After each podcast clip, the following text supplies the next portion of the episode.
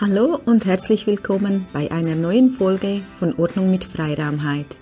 Dein Podcast, der Ordnung und Klarheit in dein Zuhause bringt. Ich bin Karin Stäbler, dein Ordnungscoach, die dir hilft, mit Inspiration und Motivation auf deinen eigenen Weg zu machen.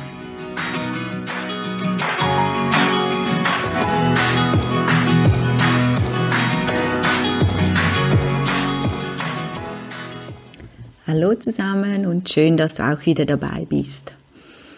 Ja, heute geht es um das Thema Loslassen. Und das ist, denke ich, oder für mich, oder ich denke einmal, ich denke, für ganz viele ist das ein sehr großes Thema.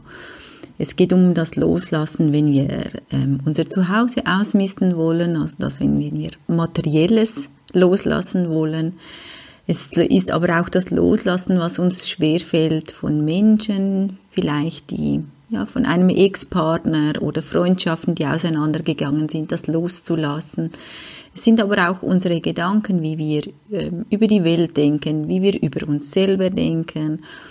Und es fällt wirklich sehr schwer, diese loszulassen und vielleicht auch durch etwas anderes zu, zu ersetzen oder auch einfach auch mal einen freien Raum zu lassen. Aber warum fällt es uns dann so schwer, das alles loszulassen? Ich denke, wenn wir loslassen, dann wissen wir nicht, wenn wir irgendetwas loslassen, dann wissen wir nicht, was dann kommt. Wir leben in einer Welt, in unserer Welt, wir kennen alles, was wir besitzen, wir kennen unsere Freundschaften, wir kennen unsere Gedanken. Und wenn wir da etwas loslassen müssen oder wollen, dann ist ja da ein leerer Platz. Wir wissen nicht, wie sich denn das anfühlt, weil so sind wir uns gewohnt, wir haben zum Beispiel in unserer Wohnung haben wir die Gegenstände, die wir uns gewohnt sind. Und wenn wir jetzt plötzlich mal Platz schaffen und loslassen, dann wissen wir nicht, wie es sich anfühlt. Also vermissen wir dann etwas? Ähm, wie fühlt sich das an, einen leeren Platz zu haben? Genauso zum Beispiel, wenn man ja einen Ex-Partner loslassen muss. Wir sind uns gewohnt, dass er vielleicht zu unserem Leben gehört.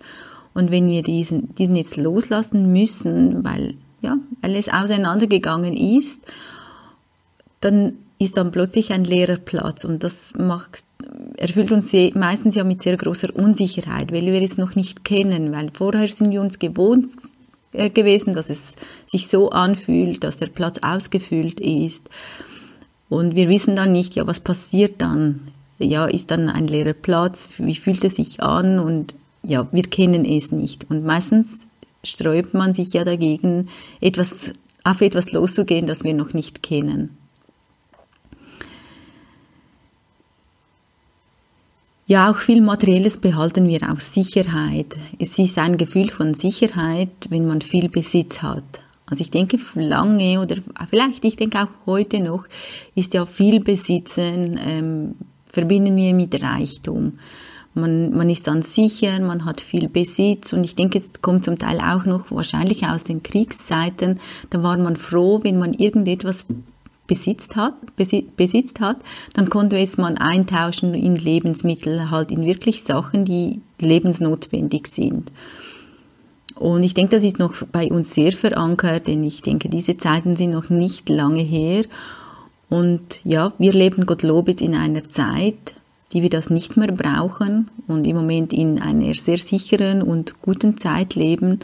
Aber die Gedanken oder die Muster, die haben uns immer noch geprägt und sind immer noch in unseren Gedanken, dass wir, je mehr wir besitzen, je sicherer sind wir und es gibt uns so einen Schutz. Es fällt auch schwer, sich zu begrenzen, wenn du dich jetzt entscheiden musst, ja, was gibst du jetzt von deinen Sachen weg und was darf bei dir bleiben oder was behältst du noch, was brauchst du noch.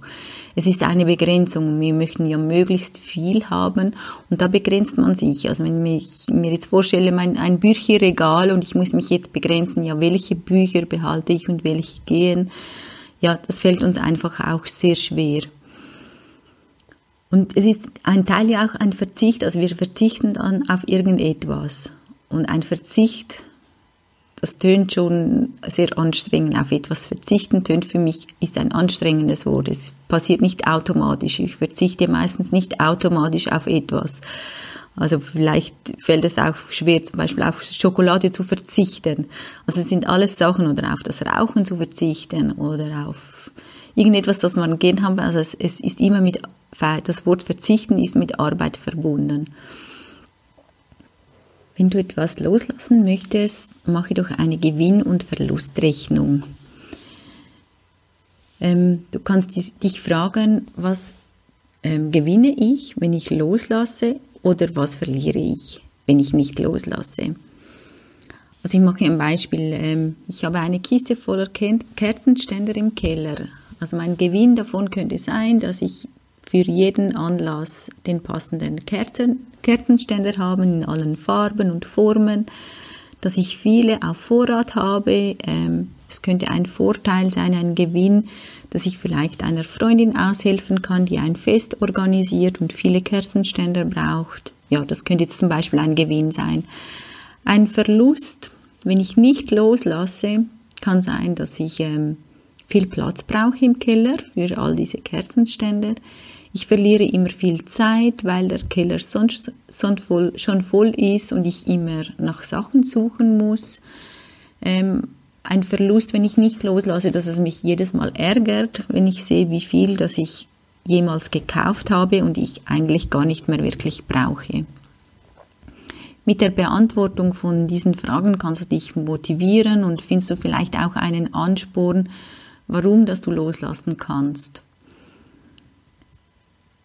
Und das kannst du auch auf alle Situationen anwenden. Also ob du jetzt materielles loslassen willst, wenn du deine Wohnung ausmisten willst, ja, was hast du jetzt für einen Gewinn davon oder was auch für einen Verlust. Das kannst du aber auch ähm, mal dir überlegen, was hast du für einen Gewinn, wenn du gewisse Gedanken loslässt oder was hast du für einen Verlust, wenn du diese nicht loslässt, wenn du diese behältst. Ich denke, so auf diese Art findet man schon einige gute Ansporns raus oder Motivationen, dass man vielleicht etwas ja behält, was einem gar keinen Gewinn mehr bringt und eigentlich nur Verlust bringt. Für mich ist auch noch der Gedanke da, dass wenn ich denke, dass ich etwas loslassen muss, dann merke ich ja schon, dass es gar nicht mehr zu mir passt oder gar nicht mehr zu mir gehört oder dass mich etwas stört.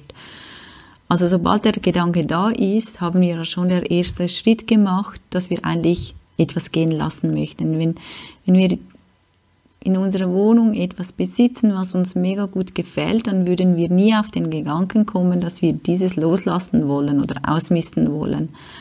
Wir kommen erst auf die Gedanken, wenn etwas nicht mehr stimmt für uns oder es uns gar nicht mehr so gefällt oder wenn es uns belastet. Erst dann bekommen wir ja der Gedanke, dass wir etwas überhaupt loslassen möchten. So hast du eigentlich, sobald der Gedanke da ist, ja schon den ersten Schritt gemacht und ja, dann frage dich vielleicht, wo ist der Gewinn, wo ist der Verlust und so hast du schon mal der erste Schritt ins Thema Loslassen gemacht. Ja, ich hoffe, du kannst aus dieser Folge etwas mitnehmen und findest eine Inspiration. Und ich denke, das Thema wird sicher noch ein paar Mal kommen. Es gibt noch ganz viele ähm, Hilfsstellungen, wie es dir einfacher fällt, loszulassen. Und ja, ich freue mich, dich beim nächsten Mal, wenn du wieder zuhörst. Und ich wünsche dir einen ganz schönen Tag oder schönen Abend, je nachdem, wenn du die, diese Podcast Podcast-Folge hörst. Ja, reden ist schwer. Also, bis bald. Tschüss.